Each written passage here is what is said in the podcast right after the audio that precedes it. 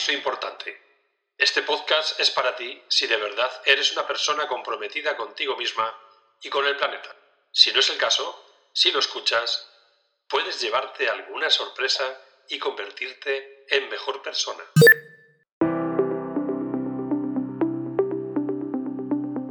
Hay una manera de vivir a la que los Lakota llaman caminar en la belleza.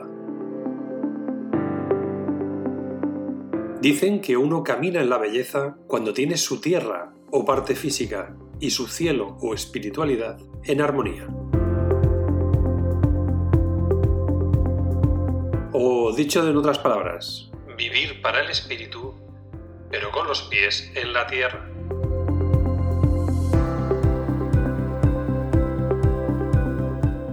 Soy Jorge Dopico, al que llaman un hombre tranquilo, y estoy aquí para compartir contigo y traerte gente muy bella. Así que cálzate tus mejores zapatos, que empezamos a caminar en la belleza.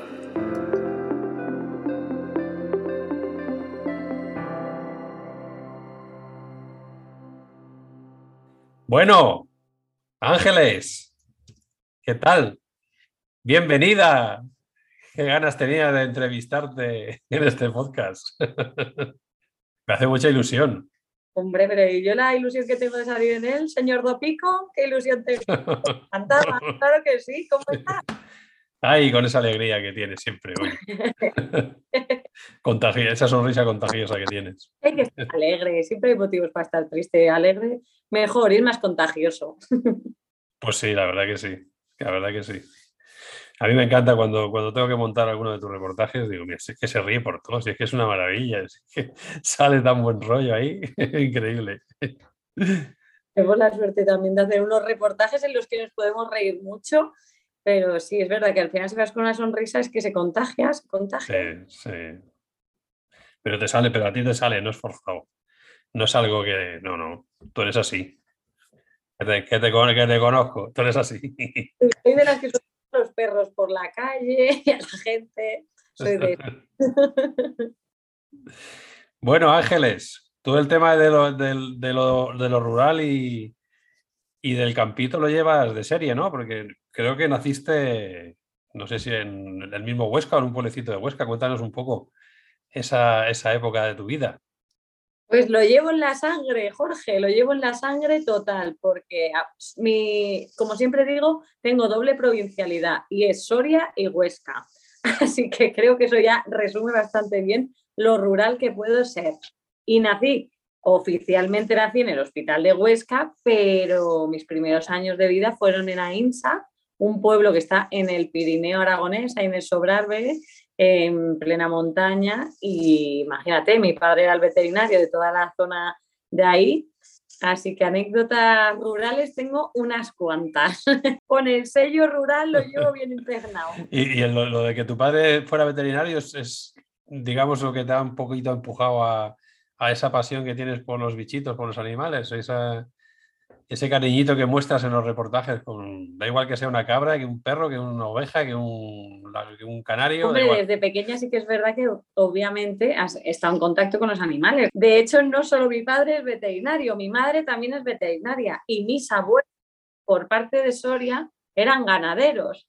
Así tengo recuerdos de ver vacas que yo siempre he pensado que medían como tres metros, así que calculad cuánto medía yo. recuerdo llegarles como por las rodillas de vaca, así que imaginaos qué chiquitilla era, o ir a, a, ver los conejos recién nacidos con mi abuela o a los cerditos, que eso sí que creo que han sido mis aficiones más apasionantes. O sea, cuando tenían eh, animales chiquitillos, iba a ir a acompañarlos o verlos, ¡buah! eso me ha encantado.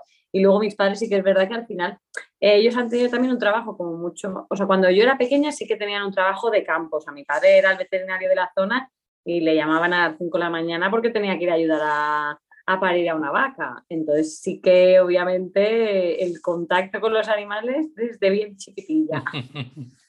y además creo que el otro día me contaste una anécdota algo relacionado con tu padre, con una, un carné por ahí de activista medioambiental. Cuéntanos un poquito esa historia, que me encanta.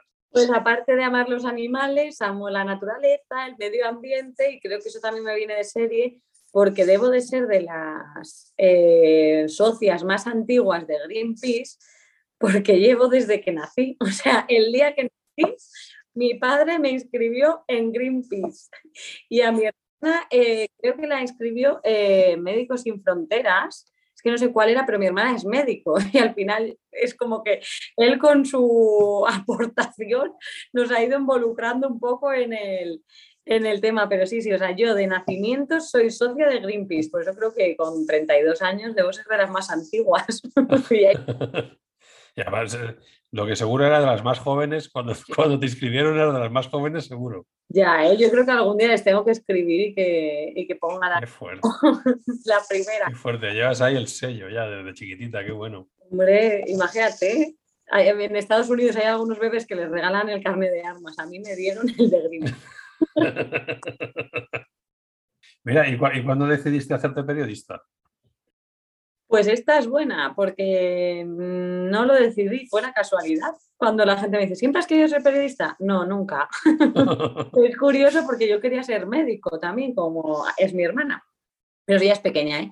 Y, y, la cuestión es que, bueno, me gustaba mucho la criminología, además, entonces como al final no iba a hacer medicina, pues iba a hacer criminología. Y en aquel momento era una carrera de segundo ciclo. Entonces yo tenía que hacer una antes, o sea, tres años de otra, pues por ejemplo, trabajo social, eh, derecho, psicología, ah, era como unas cuantas de pasarela para acceder a criminología. Y entre ellas estaba periodismo. Y mi primo, que es periodista, me dijo, mira Ángeles, si la pasarela la vas a utilizar como pasarela tal cual, haz periodismo, que al menos ahí te enseñan a hablar y a escribir.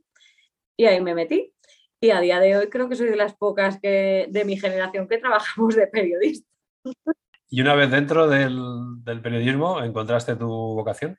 O sea, me encanta, porque es verdad que era algo que nunca me había planteado, o sea, no lo cuestionaba, pero sí que me encanta hablar, me encanta socializar. Y como dice mi abuela, de pequeña en las notas siempre me ponían una notita ahí de habla mucho y suele distraerse. Y mi abuela, pues es que eras periodista, si es que a ti te pagan por hablar, pues es que cómo no te lo van a poner. Desde pequeña ya se sabía, te lo teníamos dicho. quizá lo llevaba también por ahí escrito, pero no lo supe identificar y fue más el destino y las casualidades lo que hizo que acabase ahí. Qué bueno. Y, y, ahora, y ahora como periodista, como reportera en Aquí la Tierra, es como que se han unido tus dos caminos, ¿no? De alguna forma milagrosa, ¿no? ¿Cómo te sientes siendo redactora, reportera de, de este programa? Feliz, Jorge, feliz, pero muy feliz. De hecho, siempre que lo describo, y tú que estás trabajando conmigo, lo sabes, es un oasis dentro del periodismo. O sea, no hay, duermes genial por las noches, como mucho puedes tener una pequeña pelea con la vasca, si te lo tomas muy a pecho, el tema de el ir comiendo y engordando, pero al final tú vas a ver a un señor que, punto número uno, le haces feliz, porque no hay nada que a un señor mayor, por ejemplo, le guste más, que que le escuchen, que enseñar lo que él sabe. Vas ahí y le dices que sus tomates son la bomba. Eso, hombre, pues estos tomates yo los tengo de toda vida de la semilla de mi de no sé qué. Y yo, ya, ya, pero es que usted lo ha mantenido y, y es, es increíble, pues esa gente es feliz. Entonces tú en esa parte les haces muy felices. Luego, otra de mis grandes pasiones, que yo no sé si situar en el top uno, que es viajar. O sea, poder haber estado en estos cinco años que voy a hacer en Aquí la Tierra, no sé cuántas veces en Sevilla, haber visto no sé cuántos atardeceres en A Coruña. O sea, es impresionante. Y encima eso, el conocer a gente encantadora que te brinda todo, que es feliz, que ellos eligen que tú estés ahí, porque nosotros no obligamos a nadie. El que quiere que le grabemos, le grabamos. El que no, no pasa nada. Habrá otro señor con tomates en el pueblo de al lado que sí que quiera.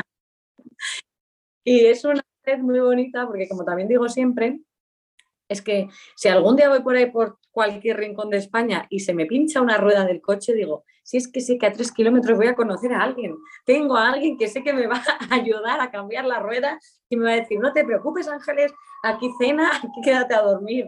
Y es como increíble conseguir que un país entero sea como tu propia tierra cercana, no sé cómo explicar. Qué bonito, qué bonito.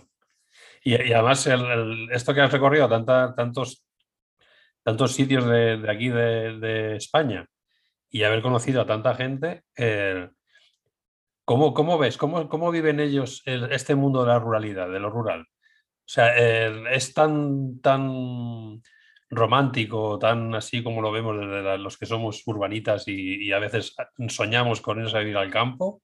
Ellos lo ven, ¿cómo, ¿cómo lo viven ellos en su día a día? Pues aquí creo que como periodista y reportera de Aquí la Tierra, poco te tendría que contar, porque al final vamos un ratito ir un ratito a un sitio tampoco te deja ver toda la realidad. Por mucho que te cuente, pues te pueden contar y tú puedes entender, pero tampoco entendemos, pues yo sé, te pueden decir, madre mía, no nos están pagando lo que estamos haciendo a precio de tal, y eso sí que lo puedes o sea, interiorizar fácilmente, de que a los productores no los estamos cuidando como se debería cuidar, eh, son los que, es, que a ver cuando nos damos cuenta que sin ellos no comemos el resto. Millonadas a alguien por entretenernos, pero que que nos está dando de comer y el que tiene que cultivar las tierras, porque como se pierdan las tierras, llegará algún día y, de, y comer likes de Instagram no se puede. O sea, que tendremos que centrarnos un poco que es la prioridad y sobre todo ahora que hemos visto que también incluso el tema de la, comida más saludable, de todo el veneno que nos estamos metiendo con ultraprocesados y demás. Creo que eso se nos, nos hace valorar más la parte rural y que tenemos que cuidar eso del sector primario. Eso por un lado, y eso sí que lo he podido ver en Aquí la Tierra. Pero como hija y nieta y amiga y prima y de todo, de personas que sí que viven en el entorno rural, hay muchas cosas que a mí sí que me chirrían. Por ejemplo, que actualmente mmm, haya muchos pueblos que no tienen internet. Yo cuando me voy el fin de semana al pueblo de mi abuela, me vuelvo loca, o sea, me vuelvo loca porque igual digo, ay, me apetece compartir algo, me apetece mirar no sé qué, eh, que internet no va, que no tienes opción. Pero ya no es eso, es que no puedes teletrabajar.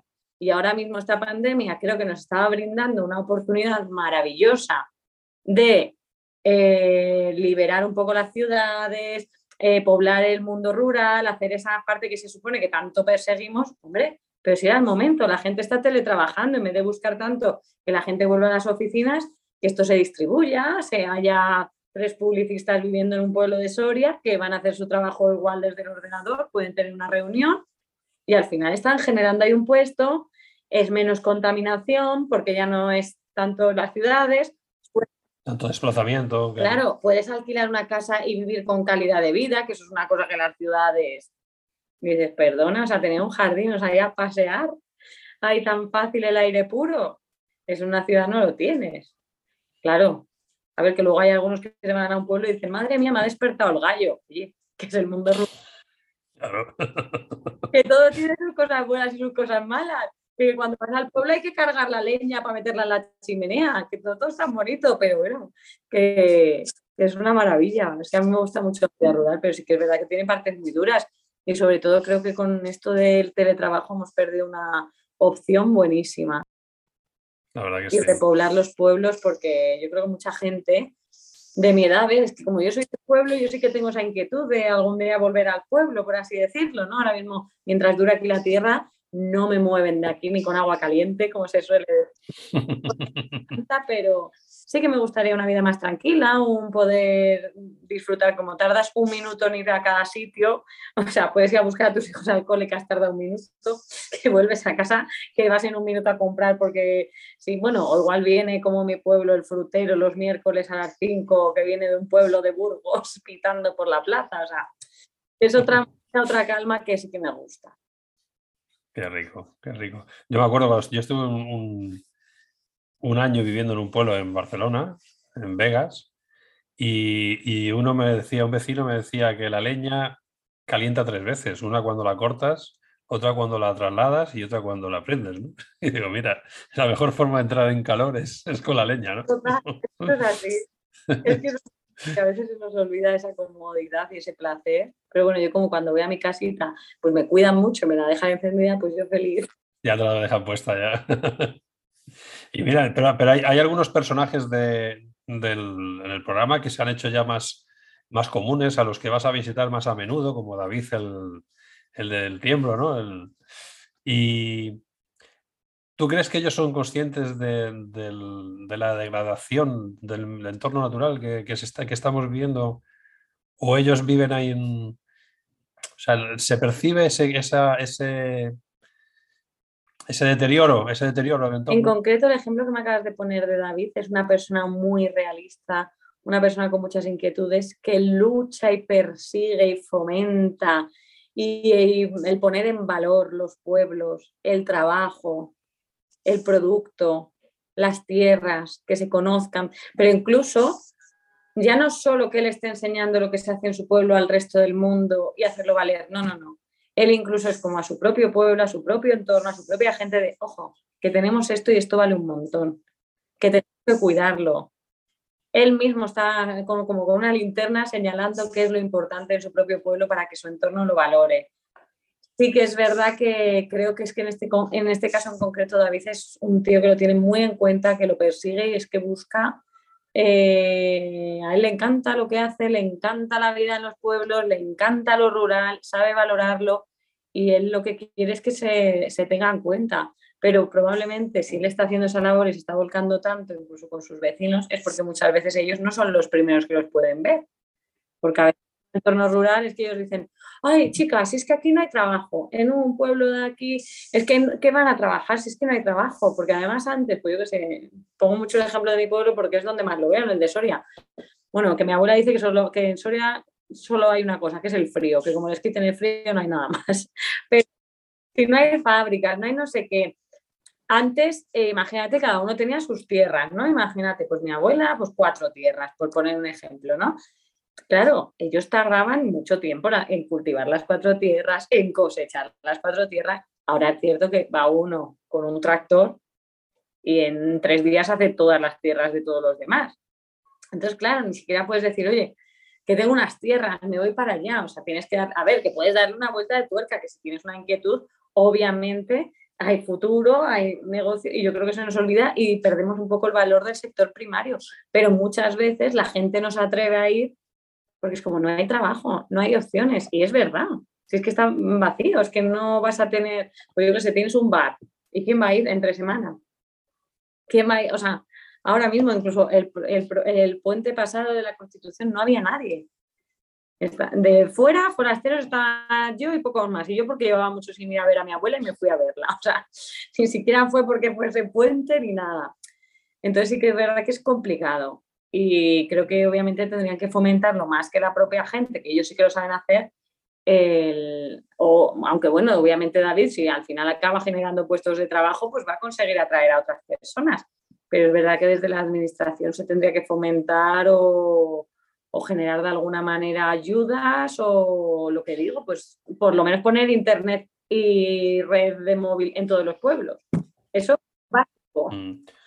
Sí, que, digamos que aquí, aquí son dos, dos, variables, ¿no? Por una es que la propia gente del pueblo se crea el potencial que tiene el propio pueblo y que se crea, coño, lo, que tiene, ¿no? O sea, el valor que tiene lo suyo y por otro lado las administraciones que, también contribuyan a que esto se conozca, se expanda, crezca, ¿no? ¿Cómo ves tú el tema de estas plataformas que hay ahora de Teruel Existe? Eh, no sé qué, que ahora quieren hacer esto de lo que llaman, que a mí no me gusta mucho, lo de la España vaciada. Eh, ¿Qué te parece a ti esa idea? O sea, ¿tú crees que van a tener respuesta a nivel electoral, por ejemplo? Pues no, o sea, no sé qué opinión, porque tampoco soy muy experta en ese tema, no como otros, pero sí que es verdad que considero que el de Teruel lo hizo fenomenal el que cogió, se plantó con un partido, él solo, él consiguió que tuviesen que rogarle por su escaño, o sea, y meter ahí todas las fichas o bazas que pudo, me pareció brillante. Y ojalá lo ganen así todos. Y ojalá lo ganen así todos. Porque si al final eh, las diferentes zonas sacan su propio partido de, venga, oye, ponme autovías. O sea, es que en Castilla y León, la gente de Soria, si, por ejemplo, tienen un cáncer, eh, imagínate, mujer, eh, un cáncer de útero, se tienen que ir hasta Salamanca. Salamanca es una nación. Son tres horas y pico, bueno, o cuatro horas y pico en coche, en una nacional, te tienes que pagar tú el alojamiento, te tienes que pagar tú todo, aparte de eso que ya es un gasto, pues que encima hay personas cercanas que conozco, eh, que les ha pasado de llegar y, ah, pues es que hoy no está el médico, perdona. O sea, ¿cómo? que te acabas de cruzar el país entero. O sea, que hay como una red que, incluso no está como bien hecha. o obviamente Castilla y León se tiene que unir, pero es que igual Soria está a dos horas de Madrid, igual podrían derivarles aquí, que obviamente no va a ser, pero a veces ponemos como unos límites que lo único que hacen es cortarnos, prohibirnos y es, no, o sea, es que hay cosas que están mal hechas. ¿Y quién va a vivir así de esa manera? Si es que no puedes, y encima dándole citas a no sé cuánto, haciéndolo mal, bueno, bueno. Hay un lío con esto de la sanidad. Entonces, obviamente, supongo que si cada vez tienen más las propias autonomías en ese sentido, o sea, por, su, eh, por el mango y pueden negociar, pues igual puedan conceder, eh, tener algunas provincias o comunidades autónomas que a ojos del país no valen nada, véase Teruel, tener algo con lo que negociar y poder sacar algo de tajada, por así llamarlo tajada, cuando es algo básico y necesario, es súper bien. Y creo que es que debería ser, es que parece que solo escuchamos eh, lo mismo. Nos hemos planteado, bueno, muchas veces también en otros sitios dices, pues es que nosotros que viajamos por toda España, hay provincias a las que es materialmente imposible llegar. Que dices que están abandonadas del mundo. Es que eso es porque alguien ha dicho, no, no, no, el sistema de tren es radial, eh, todo parte desde Madrid, va desde aquí hasta acá. Oye, que igual alguien también quiere ir de Valencia a Sevilla y además das conexión a un montón de sitios que no la tienen. O sea, nos olvidamos un poco, nos volvemos un poco epicentro en algunas zonas y se nos olvida que hay mucha gente que cuanto más lo facilites o más se pueda eh, vivir bien en cualquier sitio, pues más fácil será rellenar lo que no te gusta, la España vaciada, que al final sí creo que es lo más importante, que es que ¿qué hacemos todos apelotonados en una ciudad? Es que no es necesario. Y que dices, Buah, pues vivo en una ciudad, vivo al límite, a mí me encanta y vivo muy feliz en Madrid, me gusta mucho, tengo mucha gente, pero es verdad que yo no voy todos los días al teatro, yo no disfruto de todos los días de los museos, yo no tal, porque al final vives y te lo pierdes. Pues ya podré venir un fin de semana si me apetece a Madrid y ya vendré a los museos, ya vendré a esta. Pero es que vivir todos, todo el día hacinados en el metro, todo el día, si ya se ha visto con el COVID al principio, o sea, que esto tampoco es tan, tan sano o tanta impersonalidad. impersonalidad. O sea, yo ahora conozco a mis vecinos a raíz de aplaudir en el balcón, pero yo he estado tres años que no sabía ni quién vivía a mi lado. Eso en un pueblo no te pasa. No te piensas que en un pueblo no se, no se va a quedar alguien en su casa un mes He muerto sin que nadie lo sepa. Es otra manera de vivir. A mí me gusta. ¿Has conocido, gracias a tu trabajo, o bueno, fuera de él, eh, alguna iniciativa que, ponga un poco de luz, un poco de esperanza a esta situación? ¿Sabes de algo? Aparte de David, de David, que, bueno, que David es un currante y, lo conocemos los dos bien ¿eh? y le pues queremos un montón. Pensando en iniciativas, tampoco. O sea, sí que es verdad que te das cuenta que hay en sitios por ahí remotos que hay unas personas con unas mentes, con unas ganas de hacer, con unas ganas de movilizar. O sea, que hay gente que dice, menos mal que están estas personas en el mundo que no están pensando lo de eh, no voy a poner mi granito de arena porque solo es un granito. No, no, no. A ellos les da igual, ellos van con su granito y hacen más que muchísimas personas. Y la verdad que con Aquí la Tierra tenemos la suerte de conocer mucha gente así, mucha gente que pone en valor eh, los productos y no con ningún interés económico, ¿eh? o sea, con un interés meramente de amar su tierra, de amar lo suyo. Yo que sé, también, mira, por ejemplo, en, un pueblo que se llama Piñel de Abajo, hay un chico que se llama Eduardo, que por cierto, mira, te voy a pasar el teléfono, que con él también tendrás un día para, para hacer un buen reportaje. Bueno, tiene un pueblo que yo el primer día que hablaba con él, decía, pues este se está, digo, se lo tiene que estar intentando, o sea, no puede ser que hagan tantas cosas. Pues a él le encanta. Bueno, eh, este año, o sea, cultivaron 900 variedades distintas de tomate. Es el, pueblo que más árboles, o sea, se plantan al día o algo así, o sea, no más que se plantan al año. Es el pueblo que cultiva, bueno, tiene como el más del más del más de millones de cosas, porque todo el resto está creando. Ha creado una reserva de mariposas, ha hecho no sé qué de unos cangrejos. Es como que tiene un interés y además lo hace todo de manera eh, vocacional y desinteresada y altruista. Y, es brutal, y dices, es que este tío va a mover su pueblo y está generando al final trabajo, está generando que, se mueva la economía, que se acerque no sé qué. O sea, un, un muchacho impresionante. De hecho, para que veas si es bueno y si es querido, eh, de los 900 tomates que se le plantaron, hubo pues las típicas inundaciones y demás, se le estropearon todas las cosechas. O lo colgó en Facebook o no sé dónde, o corrió la voz, y al día siguiente ya le habían mandado de todos los rincones de España, cuando se había perdido las semillas, plantones para que pudiese recuperar. Y creo que al final llegó a tener mil y pico tomates. O sea, eh, que esto, aparte de hacerlo por su pueblo, no nos damos cuenta que si perdemos las variedades, o sea, nos vamos a quedar sin nada. Que el planeta, que es prestado, que somos muy afortunados, que no podemos descuidarlo, que tenemos que proteger lo que es nuestro en el sentido ¿no? de, de propiedad, de, jolín, si la vida nos ha brindado tener X ciruelos, pues hombre, cuidémoslos, que eh, frutos que si lo pierde se pierde para siempre. Creo que la extinción no la tenemos muy en cuenta en según qué aspectos y, hay que cuidarla. Y esta parte en una ciudad no puede recuperar 900 variedades de tomate. Ni una. Y al, hilo de esto de lo que estás hablando, tú sabes que ahora hay un término que se utiliza mucho que se llama, o que le dicen ecoansiedad, que es como el miedo, o sea, o, la, o el, o el, estado depresivo que te genera el ser incapaz, el, el verte incapaz de hacer nada por, por, trabajar contra el cambio climático. Tú desde esta, de esta, con ese positivismo que transmites siempre, ¿cómo, cómo, cómo combatirías tú esta ecoansiedad que le llaman? Pues para empezar, eh, la ecoansiedad eh, no la tenemos que tener, o sea, obviamente te puede preocupar todas las consecuencias de, pero creo que estamos en el camino. O sea, eh, cada uno en su casa, para empezar, puedes combatirla siendo cuidadoso, reciclando, eh, no dejándote el grifo de agua abierto tres horas porque has decidido mirar por la ventana mientras te estás lavando los dientes. O sea, cada uno desde su prisma y desde su casa puede hacer mucho. También puedes hacer concienciando medianamente a tu entorno, que eso ya te puede paliar un poco de esta situación de, de desazón. Pero sobre todo, eh, como hemos hablado antes, mi padre me hizo socia de Greenpeace cuando nací. Pero es que mi padre lleva hablándome de medio ambiente toda mi vida.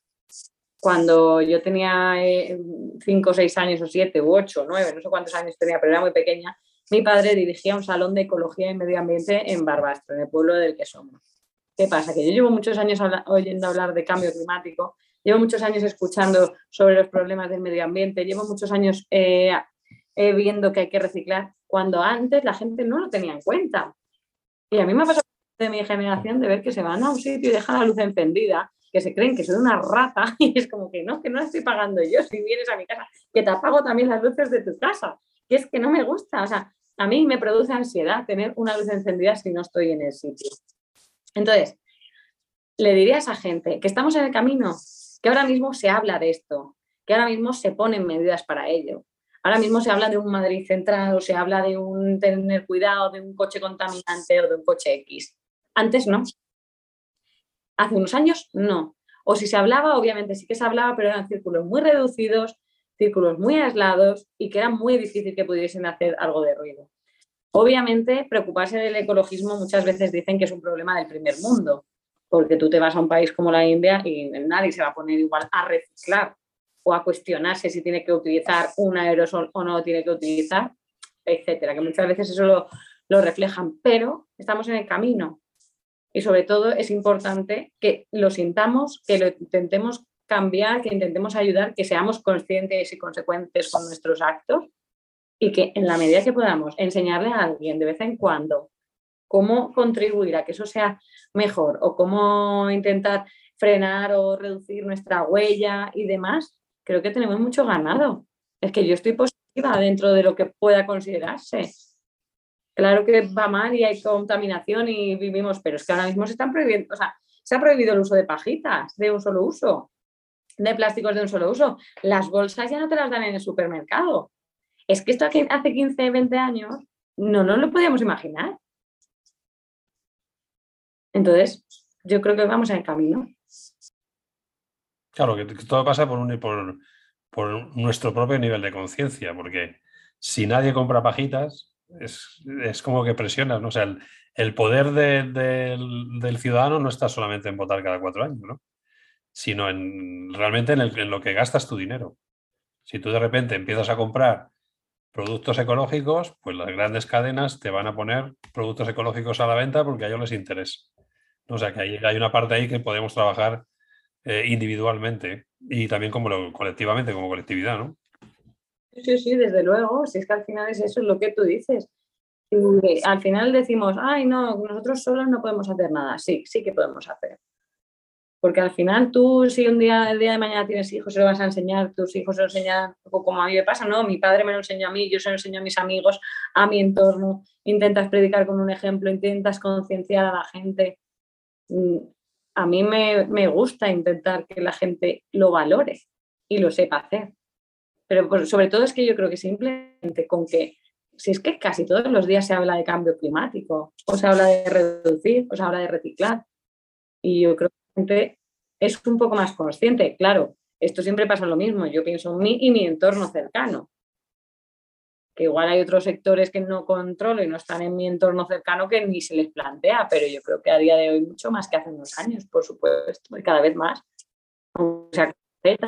y sobre todo que cuando, cuando nosotros personalmente lo hacemos, sí estamos en condiciones de exigir a las administraciones que pongan remedio. Si tú dices, ah, no, tal, y me ducho y dejo el grifo abierto, y yo, los, los, los, ejemplos que has puesto tú, ¿no? no lo, hago yo, lo hago yo primero.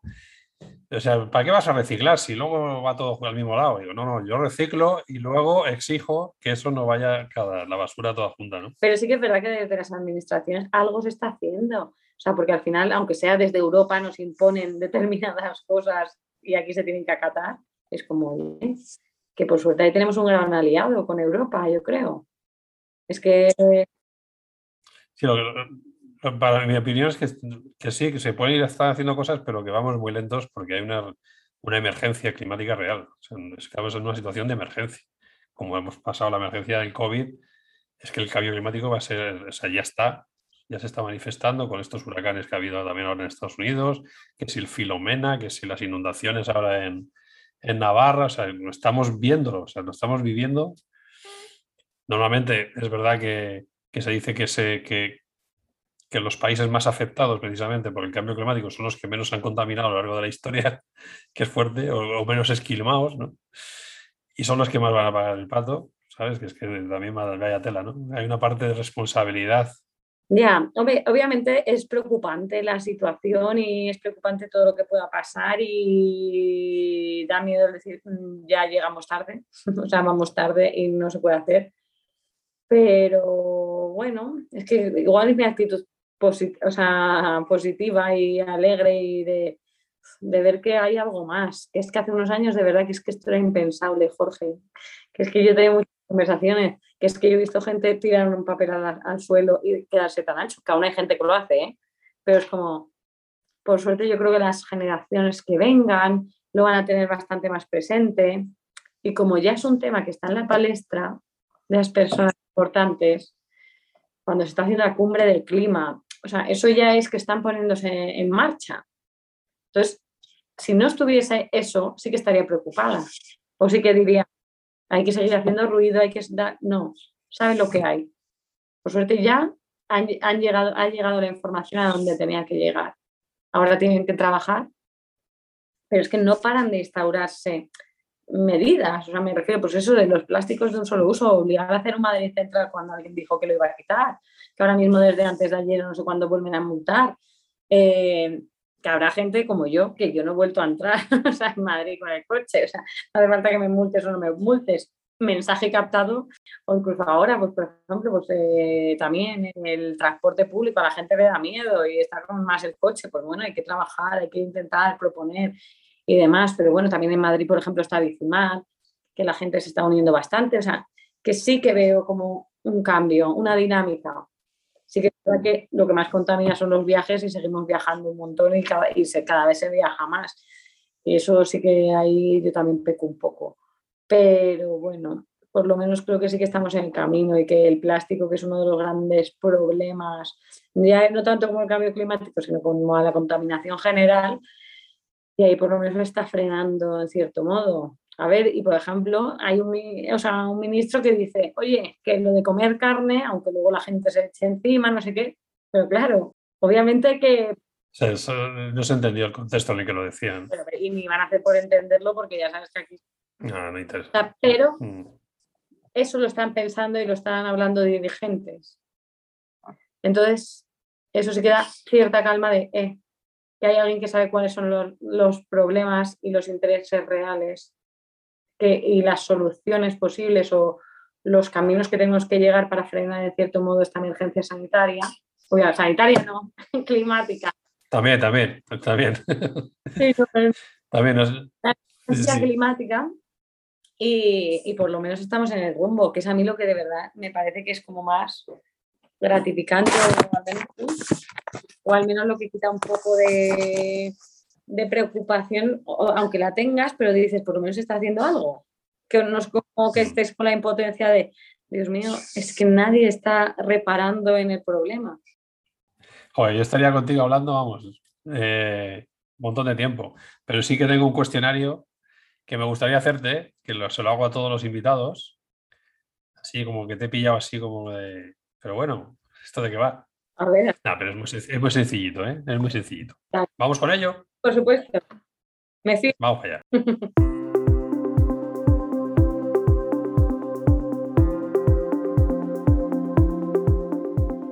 ¿Qué libro te enseñó una importante lección de vida? Buah, es que me ha venido una a la mente, pero tampoco fue una lección importante de vida. Es que uno de los que más me marcaron fue La voz dormida de Dulce Chacón y me marcó mucho, pero tampoco es que diga, Buah, me ha dado una lección de vida. Bueno, o que te, o, o que te marcó en su momento, te dijo, te impactó. Sí, me impactó. Me impactó un poco de, de ver la realidad, ¿no? O sea, creo que igual fue, como lo leí de bastante pequeña, fue uno de los primeros libros que leí de la posguerra y demás, y fue como entrar de lleno y sentirme ahí y decir, ostras, lo que ha pasado aquí. Qué fuerte, que no vuelva a pasar. Esperemos. ¿Y, y, y qué película destacarías que te, que te haya así afectado o bien emocionalmente o intelectualmente? ¿Alguna película que, que te haya marcado? Es que me soy una de topicazos. porque así de. Es que te voy a intentar decir todo lo que primero que me viene a la cabeza sin hablar. Sí, sí, es lo mejor. Porque es verdad que me ha venido también lo de la vida es bella y creo que volvemos un poco a lo mismo. O sea, realidades, eh, cosas muy fuertes que ha vivido la gente, peligros que no quiero que me, que me, ocurran ni a mí, ni a mi familia, ni a la gente que quiero, ni a la gente que no quiero. O sea, situaciones tan extremas en las que entras de pleno que, igual soy un poco gallina o miedosa, pero sí que cuando las ves y consigues entrar tan a fondo con ellas, te, te descalabran. Seguro que luego piensas, madre mía, si tendría otras mil millones de cosas. Con no, me seguro. En los seguro. libros y las películas y todo, pero... No, pero es interesante el ejercicio de lo primero que te viene, por algo te viene también. Creo que quizá me han venido esos porque han sido como los que más, durante más tiempo me han marcado y como que no he vuelto a reflexionar sobre qué te puede marcar, pero sí, durante mucho tiempo ha sido como lo que más me ha, me ha gustado, me ha, me ha llenado. ¿Y alguna frase que hagas tuya? ¿Alguna frase conocida de alguien o, o, tuya? Que digas, este es mi lema de vida o mi lema durante una época de mi vida. Bueno, eh, ahora mira, voy a seguir en mi dinámica de frases. Que a la cabeza una frase que durante mucho tiempo me encantó. Ahora no recuerdo de quién es, pero era como de la guerra, o sea, del 98 cuando se perdió Cuba, era doble llave al sepulcro del Cid para que no vuelva a cabalgar. Que venía a ser, o sea, que al final el resultado es como, deja de vivir de héroes, tú eres el dueño de tu presente, no puedes vivir de héroes de que vengan, no. El presente hay que trabajar, hay que currárselo y que no hay que esperar milagros ni que, ni que vengan, que cada uno tiene que ser. Y esa frase me gustó durante mucho tiempo, era como mi nick en el Messenger, que la gente diría, pero está, pues sí, sí, doble llave al sepulcro de decir para que no vuelva a cabalgar. Las cosas de verdad, nada de héroe. Qué bueno. y dime, dime un, con tanto viaje que has hecho, algún rincón mágico en tu vida que, que digas, uff, aquí me quedo para siempre?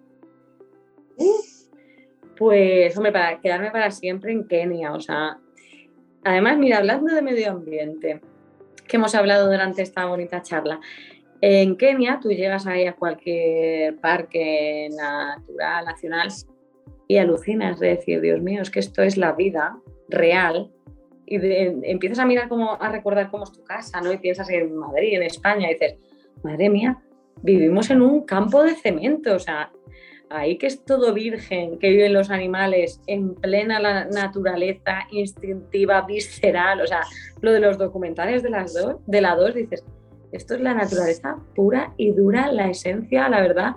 A ver, claro, ahí me quedaría, pero como turista, porque obviamente tiene que ser durísimo pero sí que es una magia, esa sensación de, vivir, de ver algo real, de verdad, o sea, de ver la esencia real y natural del mundo como ha sido toda la historia, que me parece increíble. Pero el sitio más fascinante o que más he alucinado ha sido la India. O sea, cuando estuve en la India es de los sitios de decir, pero madre mía, ¿dónde estoy?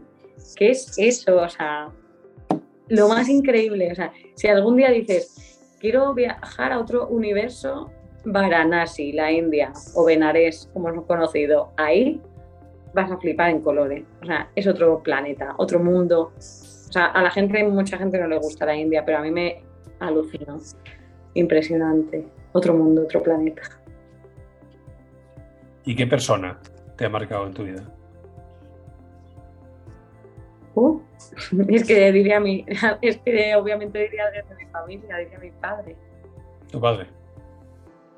Es la persona que más me ha enseñado valores bonitos, obviamente del resto de mi familia, ¿eh? pero es verdad que, mi padre me ha enseñado muchos de los valores más importantes que tengo y sobre todo que sigue siendo la persona que por suerte aún puedo llamar cuando tengo cualquier duda de lo que sea y no soy una persona súper apegada a decir, ay, estoy todo el día hablando con mis padres. No, no, no. O sea, yo soy una persona muy independiente, que voy a mi bola totalmente, pero sí que sigo confiando plenamente en su criterio y es una persona muy culta, siempre está estudiando. Bueno, ahora mismo que se ha jubilado, está apuntado a la universidad, es universitario.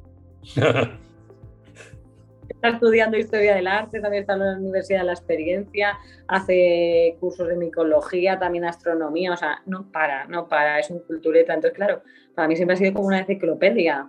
Entonces, todo lo que he aprendido, que a veces siempre digo yo, ay, pues a mí me suena no sé qué. Y digo, pero yo, ¿por qué tendré esta información? Y siempre digo, seguro que ha sido tu padre que algún día te ha dicho. Pero sí, él, él, lo vamos a poner a él. Muy bien. Y ya te voy a decir la última ya, ¿eh? Eh, yo siempre, yo he dicho siempre que este podcast lo que pretendo es crear una, comunidad de activistas por la esperanza y la vida. Entonces yo sé que tú eres muy positiva, y eres muy vital. me gustaría que dejaras un mensaje positivo para la gente que te escuche en este podcast. ¿Qué mensaje optimista podrías dar? ¿O te gustaría dar? ¿Te gustaría dejar?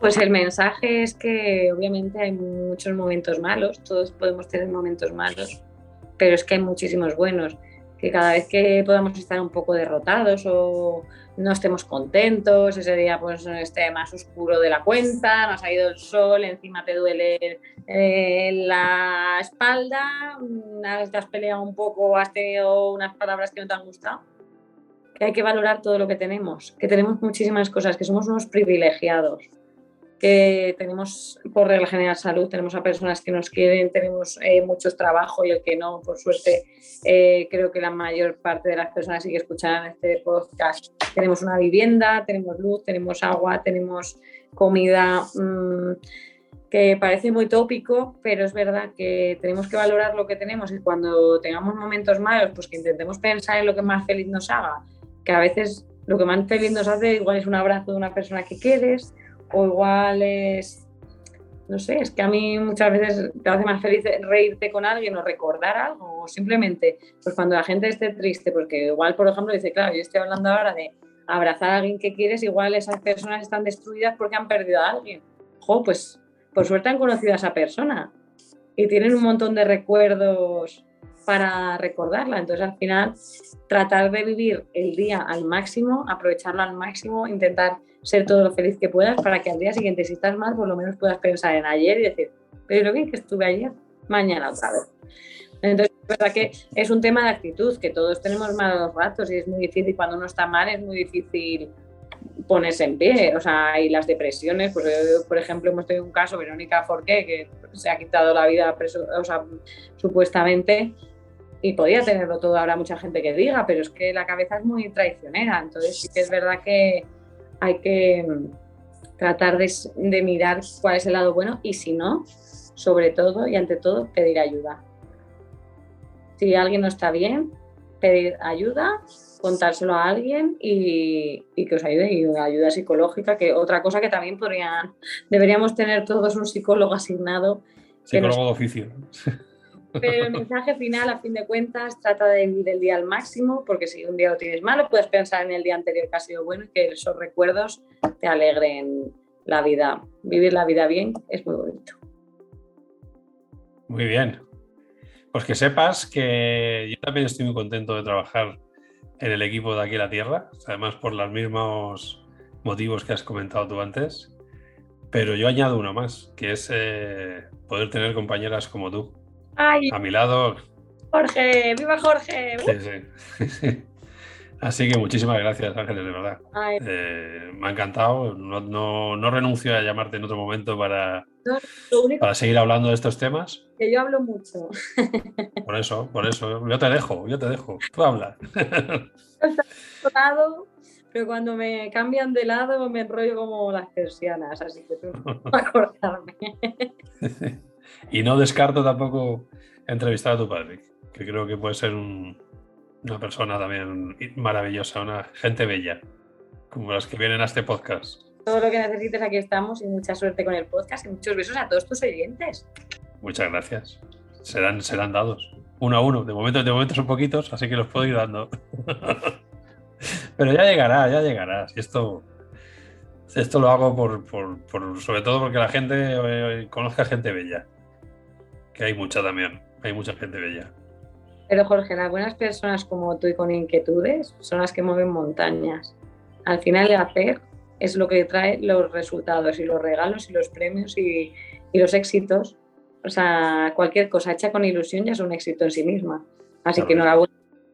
Enhorabuenísima. Muchas gracias. Y nada, mm, lo dicho, muchísimas gracias por estar aquí. Síguenos eh, regalando esa alegría en los, en los reportajes de Aquí la Tierra y aportando ese granito de conciencia que, tanta falta nos hace. Ay, Jorge, muchas gracias. Un placer partir esta tarde contigo. Seguimos igualmente. Venga, chao. Bueno, pues hasta aquí el episodio de hoy. Espero de corazón que te haya gustado. Ya sabes además que sin ti esto no tiene ningún sentido. Si quieres comentarme algo, puedes ponerte en contacto conmigo en el correo electrónico hola Puedes dejarme tu comentario, puedes suscribirte al canal para no perderte ningún capítulo. Y si conoces a alguien a quien le interese, no dudes en compartírselo. Te doy millones de gracias por estar ahí. Nos escuchamos en el próximo episodio. Y ya sabes, no te olvides calzarte tus mejores zapatos y empezar a caminar en la belleza.